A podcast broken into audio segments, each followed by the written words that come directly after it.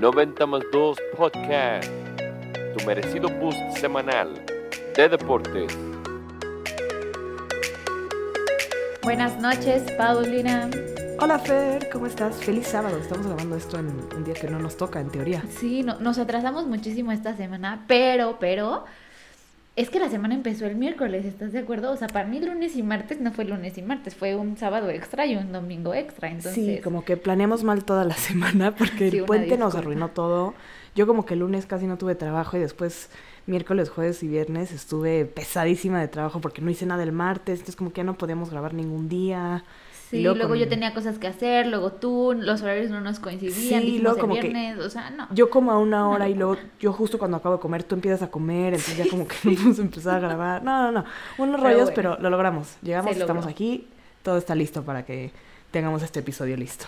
Un episodio muy cool, muy Sí. cool, estoy muy emocionada por lo que vamos a platicar hoy. Nos dimos cuenta cuando estábamos planeando este episodio que este fin de semana hay varios mexicanos en el deporte que están participando en sus respectivas disciplinas, ¿no?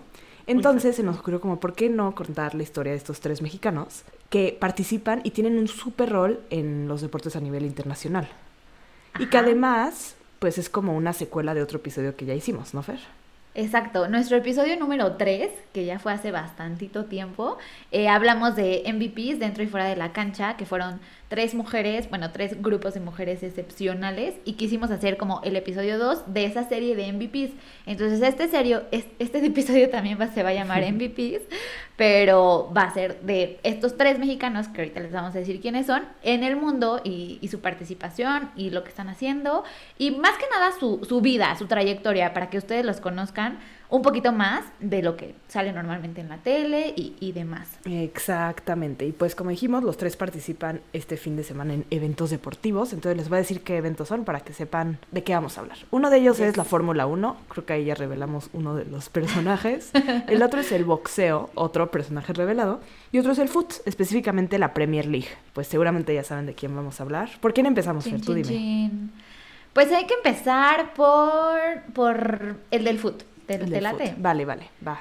Ok, el del foot, yo quiero que por favor aquí la producción que edita nuestro podcast le ponga de fondo el himno del glorioso Club América. Ah, no, porque la producción no va a poder, ¿eh? La producción se va a negar. Estoy escuchando, me dice la produ que no. Ah, no, No, no voy se a tener puede. que meter una pe- petición formal. Sí, no.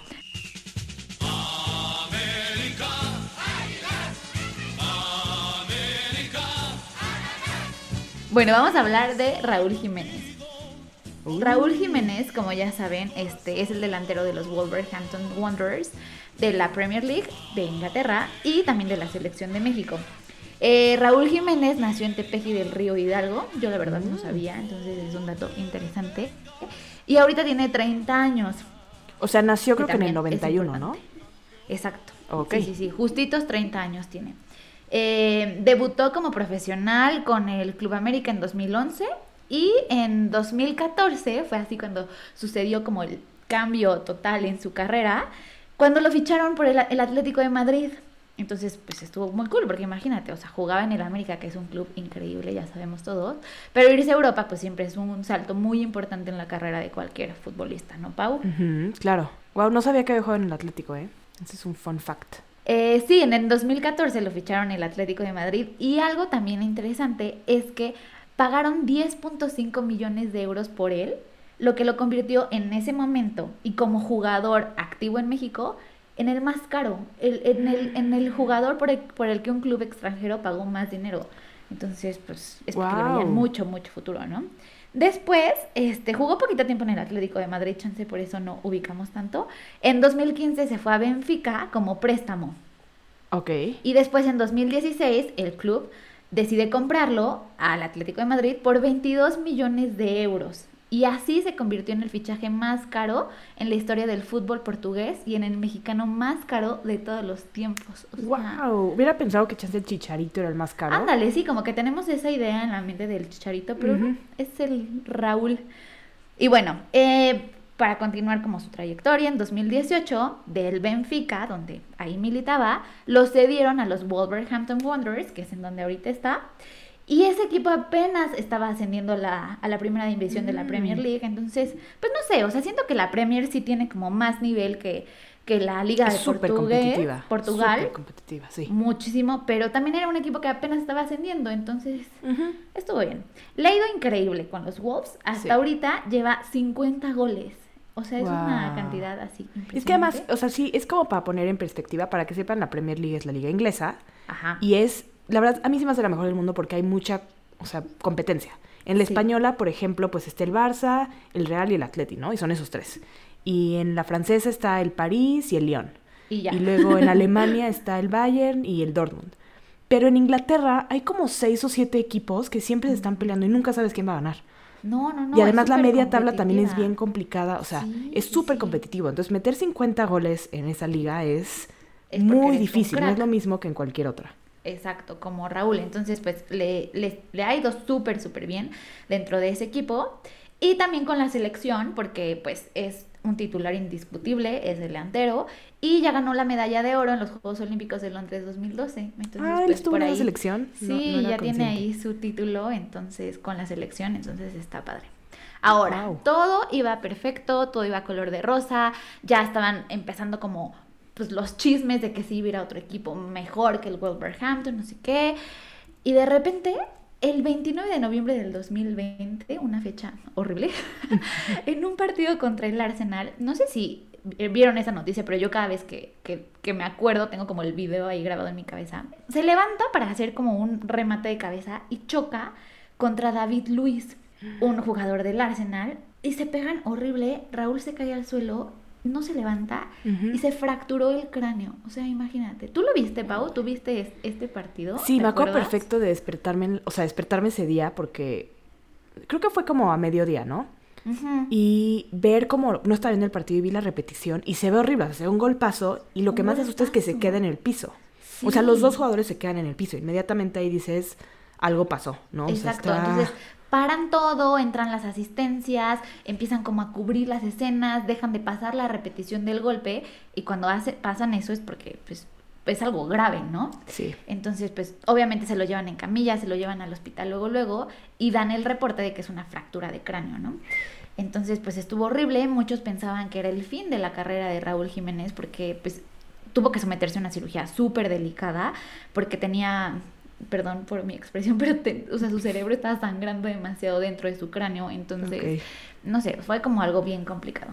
Wow. Lo bueno es que 258 días después, casi 8 meses después de esta lesión, pudo regresar a, a- a jugar. Entonces, ahorita Wow. eh, ya, ya está jugando de nuevo, entonces lo- es una muy buena noticia. Ujú. Y nos encontramos una entrevista aquí muy interesante que le, que le hicieron en The Guardian, justo después de que pues, ya estaba regresando a las canchas en agosto de este año.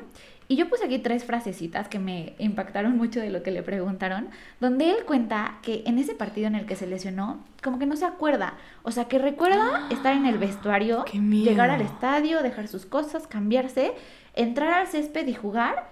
Y en el momento de, del golpe, boom, o sea, todo se le borra. O sea, ni siquiera se acuerda si fue un golpe duro, o sea, no, no se acuerda de nada. O sea, todo, todo quedó en blanco cosa hasta que se despertó en el hospital. Y él, él lo dice en esta entrevista, ¿no?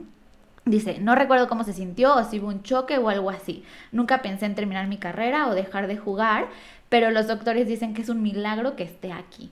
Porque sí, o sea, fue un golpe terrible, fue una operación muy fea, pero qué bueno que está ahí. Sí, exacto. y sí, también como- lo que dice, ajá, dime tú. Que, que el golpe es como lo peor que te puede pasar como futbolista, ¿no? Que es un golpe en la cabeza, como en un... Ya sabes que estabas haciendo todo bien en teoría porque nada más estás yendo por el balón y que de repente, o sea, por estar haciendo un movimiento legal, digamos, que de repente estés inconsciente en el piso Sí, y, que, además todo el mundo dice, va a poder volver a jugar, va a vivir, o sea, literal... Exacto. Fue de miedo. literal, Fue o de sea, no, miedo, no- fue no solo fue a ver si regresa al juego, o sea, obviamente no va a regresar al juego, no sabemos si va a regresar en la temporada, no sabemos si va a volver a jugar y no sabemos si vamos a volver a verlo, o sea, sí estuvo Sí. muy, muy cañón. Sí, e- él dice, y te voy a leer otra frase literal de la entrevista que dice, siempre, siempre sentí que era como una lesión en el tobillo o en la rodilla y que después de mi recuperación volvería para hacer lo que amo hacer. O sea, siento que también eso como que le ayudó mucho, ¿sabes? O sea, a pesar de que los doctores le decían como, es un milagro, es una cirugía bien complicada, la recuperación, quién sabe si vas a poder volver a jugar y todo, como que él siempre tuvo esa esperanza y lo trató como una lesión más de cualquier otra cosa, ¿sabes? Que era mucho más delicado, pero pues ese Sí. ánimo le ayudó muchísimo a regresar. Entonces, en julio de este año, ocho meses después, este, volvió. pues volvió y... Y ahora juega con una bandita, ¿no? Con una y ahora juega con una bandita. Ajá. Justo sus doctores dijeron que su fractura de cráneo se había curado muy bien, pero que va a usar un casco protector para cubrir esa área ya por siempre, o sea, durante el resto de su carrera. Y bueno, ahora la súper buena noticia para algunos, para otros no, es muy controversial, es que ya renovó con los Wolves para el Uh. 2024. Cuando ellos lo contrataron en 2019, lo contrataron hasta el 2023 y este año empezaron como muchos rumores de que si se salía, si se iba a la Juve o al Manchester United y los de. Wolverhampton dijeron ne, ne, ne, y lo contrataron un año más. Pero a ver, ahorita tiene 30. Para 2024 va a tener que 33. Sí. O sea, a, a mí sí, o sea, sí me cae un poco mal la decisión de quedarse ahí porque pues ya no se va a poder ver a otro equipo mejor, Pero, ¿sabes? pensando, mi, mi opinión aquí es diferente, Sí, porque sí. si se va a alguno de esos otros equipos, ya sea el Manchester United o la Juve, o me voy a inventar otro, el Dortmund, ¿no? Que se fuera a otro equipo en Europa, lo que va a pasar es que no lo van a alinear tanto. Porque Exacto. esos equipos tienen muchos más delanteros y él va a ser al que ponen en la copa, no sé, cuando juegan una vez al mes, ¿no? Y si no, no va a jugar. O sea, si fuera el Manchester, el Manchester tiene 400 delanteros, ni juegan a todos siempre. Sí, Luego igual sí. la Juve. Entonces, al menos en, en Wolves es un jugador constante, siempre está en la, en la alineación. Chance ahorita no, creo que no está empezando los juegos, o no todos, pero siempre está, o sea, siempre lo meten, siempre está participando. Y en otros, pues sería un jugador ahí como que a veces lo meten, a veces, ¿no? Y yo, la verdad que sigo los juegos de la Premier League, sé que si está jugando Wolves, seguramente va a estar jugando Raúl. eh, Raúl. Entonces, como que, bueno, al menos la verdad está en un lugar donde lo aprecian muchísimo. Es como una de las caras del equipo y juega siempre. Y para terminar, nada más, hasta le tienen su porra en, en Inglaterra. Ah, sí. O sea, siempre como en los fans ingleses tienen como porras para sus equipos, obviamente, pero son como canciones. Y para eh, Raúl tienen su propia porra y la verdad es como, es como, está muy simpática, es como de mexicano o algo así. No ¿Te me la sabes, Paulina? No, no me la sé, no soy fan de Wolves, ¿ok? Yo pero... tampoco me la sé, pero es súper evidente cuando se la cantan en los Sí. partidos.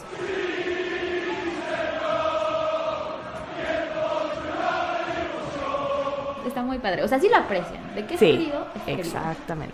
Entonces, pues bueno, vean sus partidos, juega en la Premier League, ya saben qué pasa. Sí, ya jugó este fin de semana eh, con Wolves, Exacto. perdieron 2-0, pero están en el octavo lugar de la tabla. No está tan mal porque, como les dije, es una liga súper competitiva y pues seguramente les irá yendo mejor porque además cambiaron de coach, entonces es una cosa complicada, pero ahí van, van bien. Y ya metió Exacto. gol Raúl esta temporada, entonces Sí, igual ya metió. poco a poco Y ya anda también cabeceando por ahí, que a mí me Ay, da no, no, eso sí que no haga, cabecea. o sea, que no que Pero mejor ya en- anda cabeceando. pe- le pega el balón en, la- en los tiros de esquina, pero que Sí. no le ande pegando él con la cabeza. No, no, no, Sí, qué sí, bruto. No, eso sí, Raúl, no lo hagas, por favor. Sí, pero bueno, ¿quién le va a Pero decir bueno. que no? Pero bueno.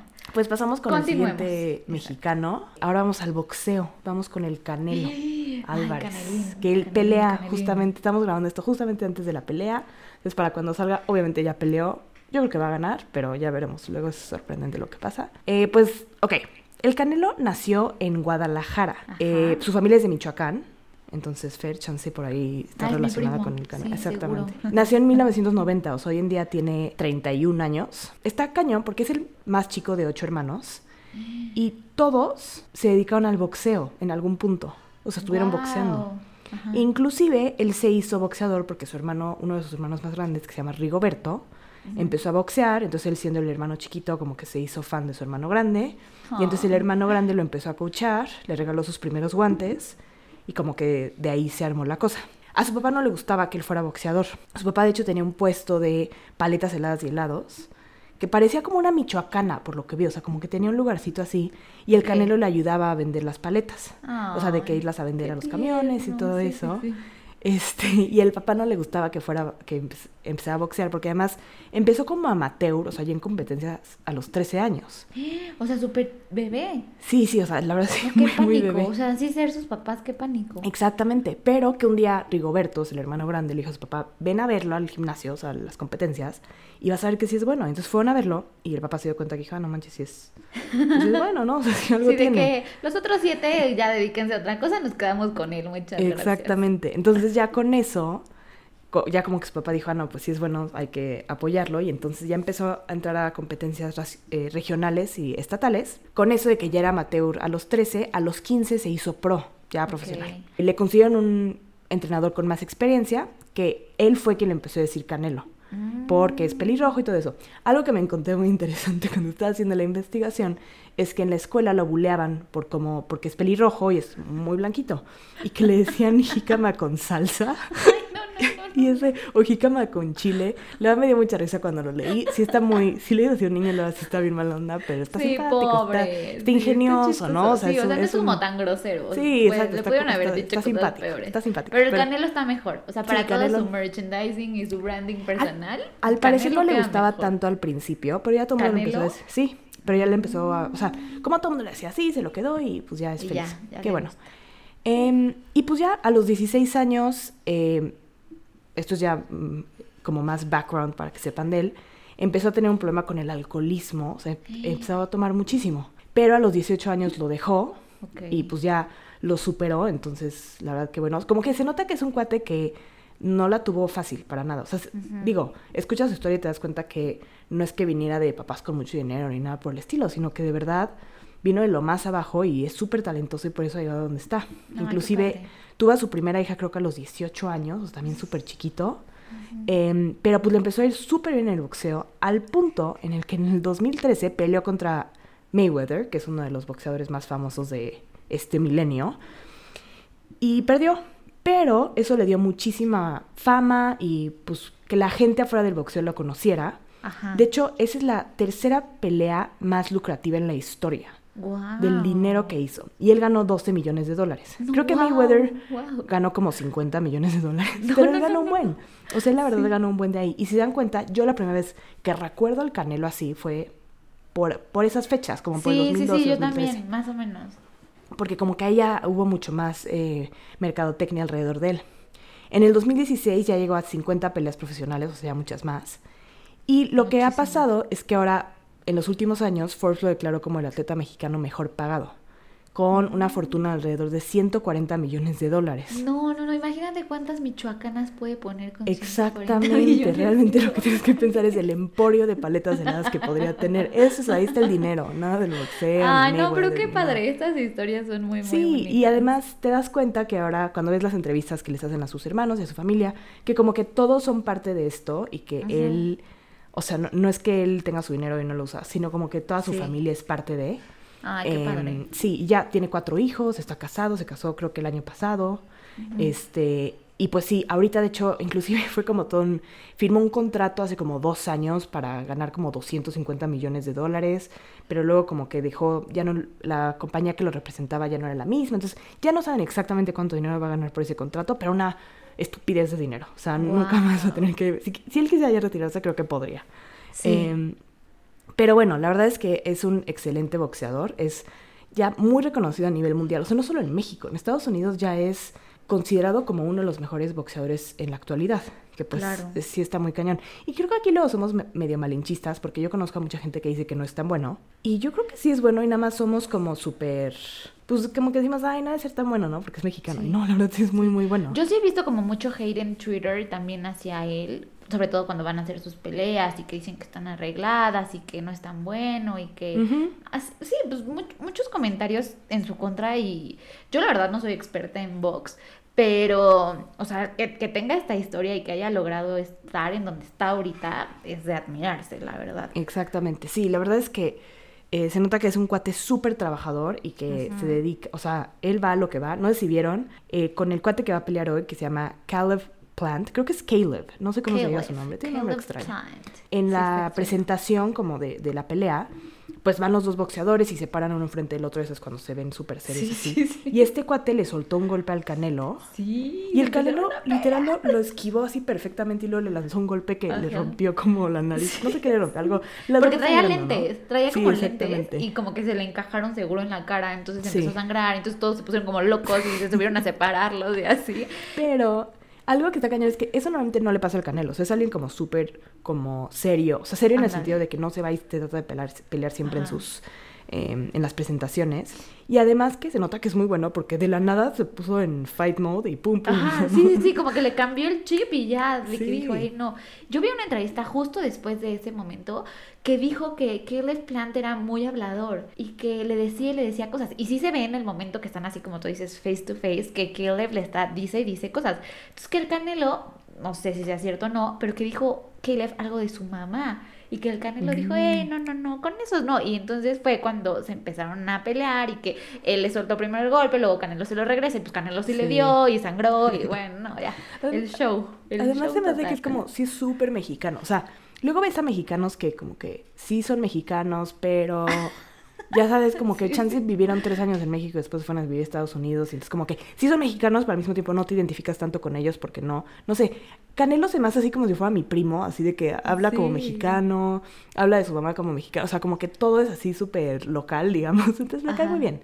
La Sí, a verdad mí es que me cae es, bien. es buen, es buen tipo. Es buen y pues vamos a ver cómo le va hoy. Yo creo que... Ay, ojalá le vaya muy bien. Yo vi que las apuestas estaban 10-1 o algo así. Sí, o es, sea, sí, no, es totalmente el favorito. Entonces, Pero bueno, todo. bien por el Canelo, ojalá le vaya bien y, Y ahora- apoyémoslo. Así es. ¿Quién es el siguiente, Fer? ¿Quién es el siguiente mexicano? El último es alguien súper importante y sobre todo este fin de semana, que como ya dijo Pau, se viene el gran premio de la de, de, de México, de la Fórmula 1 mañana, mañana domingo va a ser a la 1 Ujú. pm para que no se lo pierdan.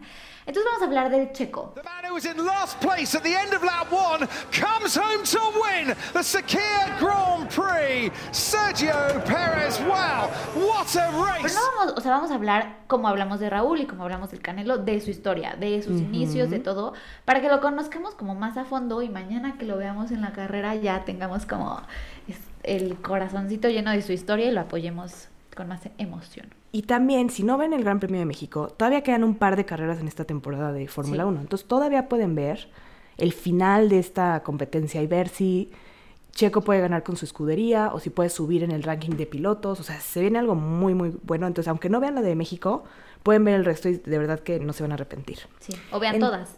O, o vean todas, sí, o, o vuelvan a ver todas las carreras en la historia Ah, de, sí. de la Sí, de Checo. Por favor, esa es la otra opción, ¿no? Gasten 400 horas viendo todas las carreras. Va, no, pero déjenme, les cuento. Eh, él también es de Guadalajara. Recuerdan que Canelo también es de Guadalajara. Y nació el mismo año, nació en 1990. Oye, como que los agarramos todos de la misma edad, ¿no? 30, Sí. 31, 31. estuvo Porque. Raúl nació en el 91, entonces Ajá, es- eso está muy, muy Sí, interesante. son- y todos es una en disciplinas generación muy diferentes. talentosa. Sí, sí, sí. Bien, ¿eh? La verdad es que es algo interesante. Este, bueno, Checo también es de Guadalajara. Empezó en karting a los seis años, que normalmente es como empiezan los pilotos de la Fórmula 1, empiezan en karting y de ahí van subiendo como los escalones hasta llegar a ser pilotos de Fórmula 1. En el 2000, o sea, cuando él ya tenía 10 años, llevaba 4 años de experiencia manejando, atrajo la atención de la escudería Telmex, que lo empezó a patrocinar.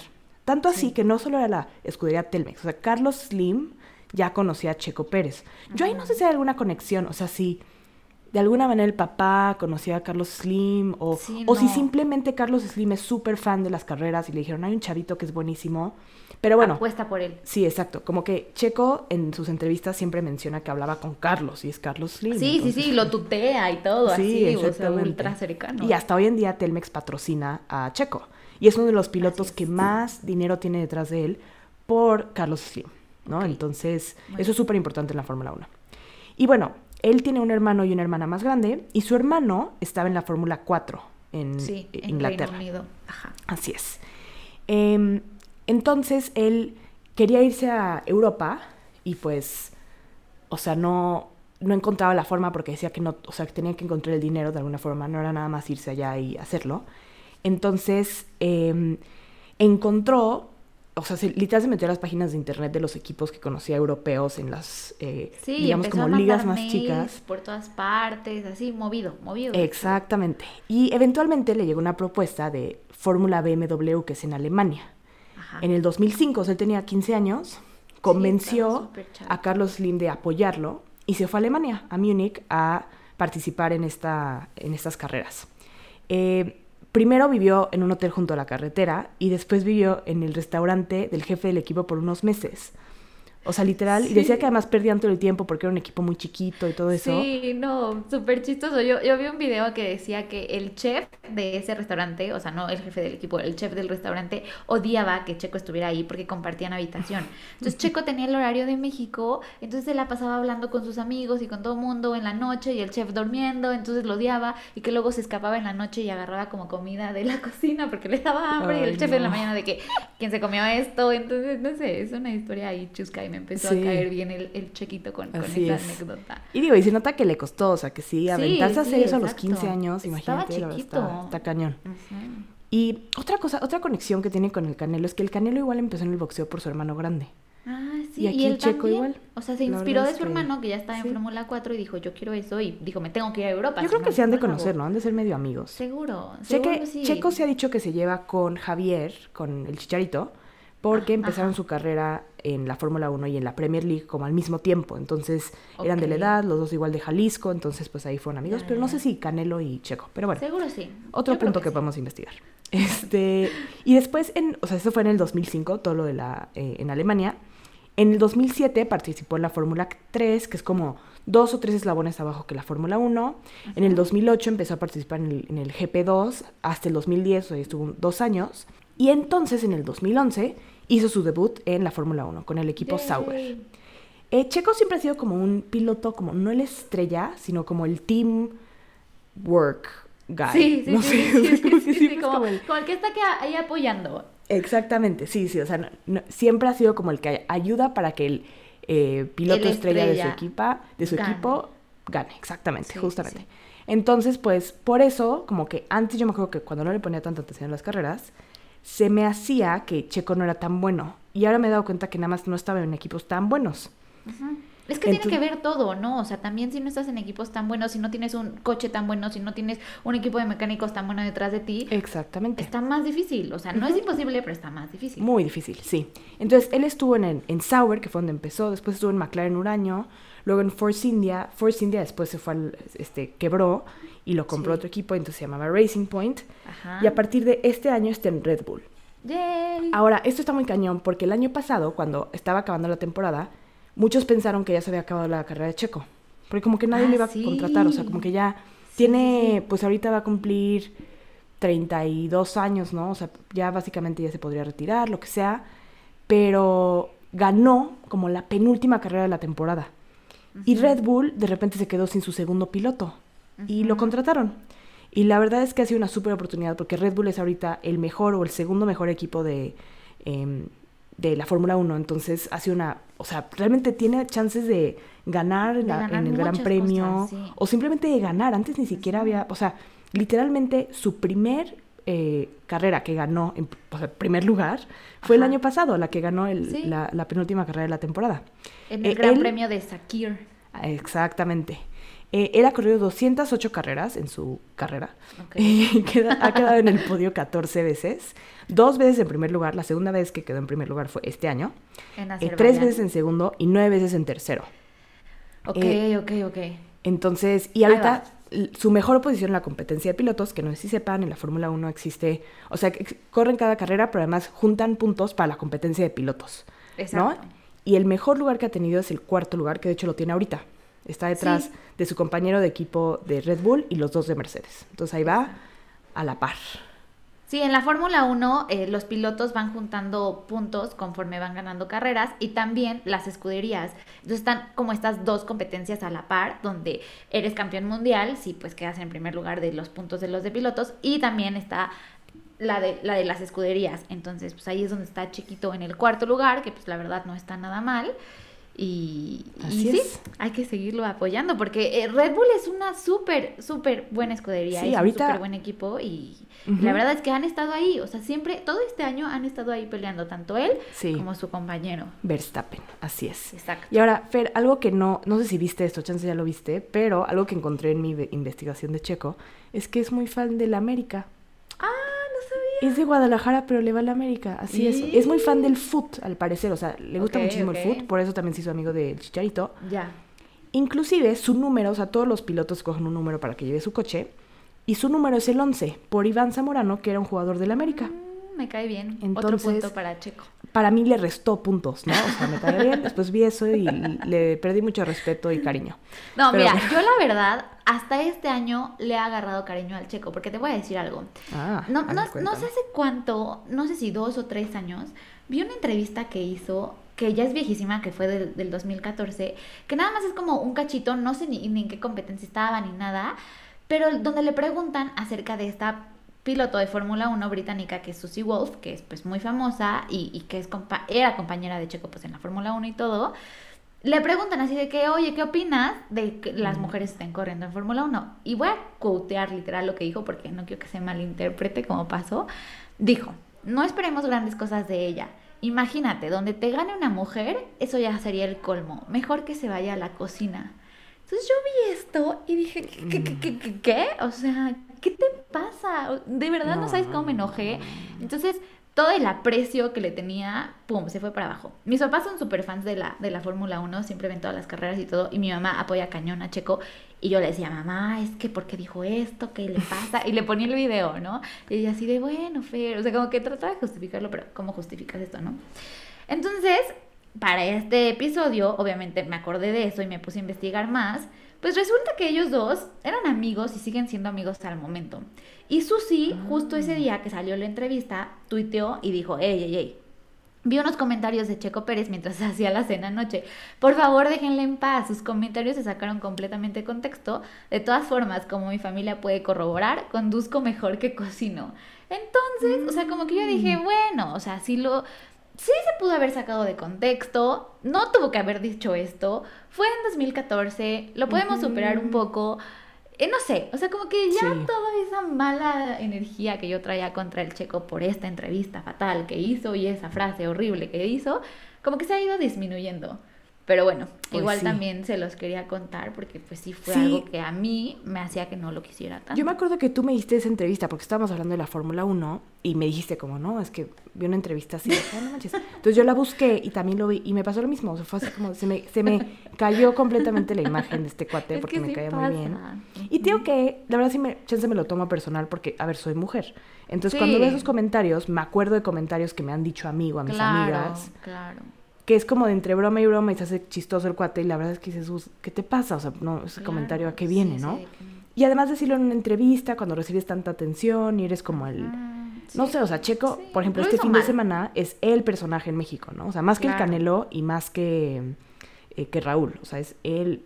Y si este cuate sale a decir esas cosas como que, pues suenan muy mal y como que impulsan un, una idea, ahora sí que puede ser hasta, puede causar otros problemas, ¿no? Claro. Pero después de ver el contexto, la verdad digo, bueno, la verdad es que fue una mala broma, Espero Y- que haya aprendido, que no vuelva a decir nada así y que sobre todo no piense de esa manera y lo podemos ir perdonando poco a poco. Exacto, sí, tampoco creo que lo tenemos que crucificar por esto. Sí, no. Este, de todas Y bueno, nada un buen más. tipo. Para terminar, mañana es el Gran Premio de México. Por favor, si alguien nos escucha hoy y lo quiere ver mañana a la una, vean mañana a la una. Hoy ya fue la, la clasificación. Así es. Y en primer lugar, en la pole position, quedó Valtteri Bottas, que es de Así Mercedes. En segundo quedó Hamilton, que también es de Mercedes.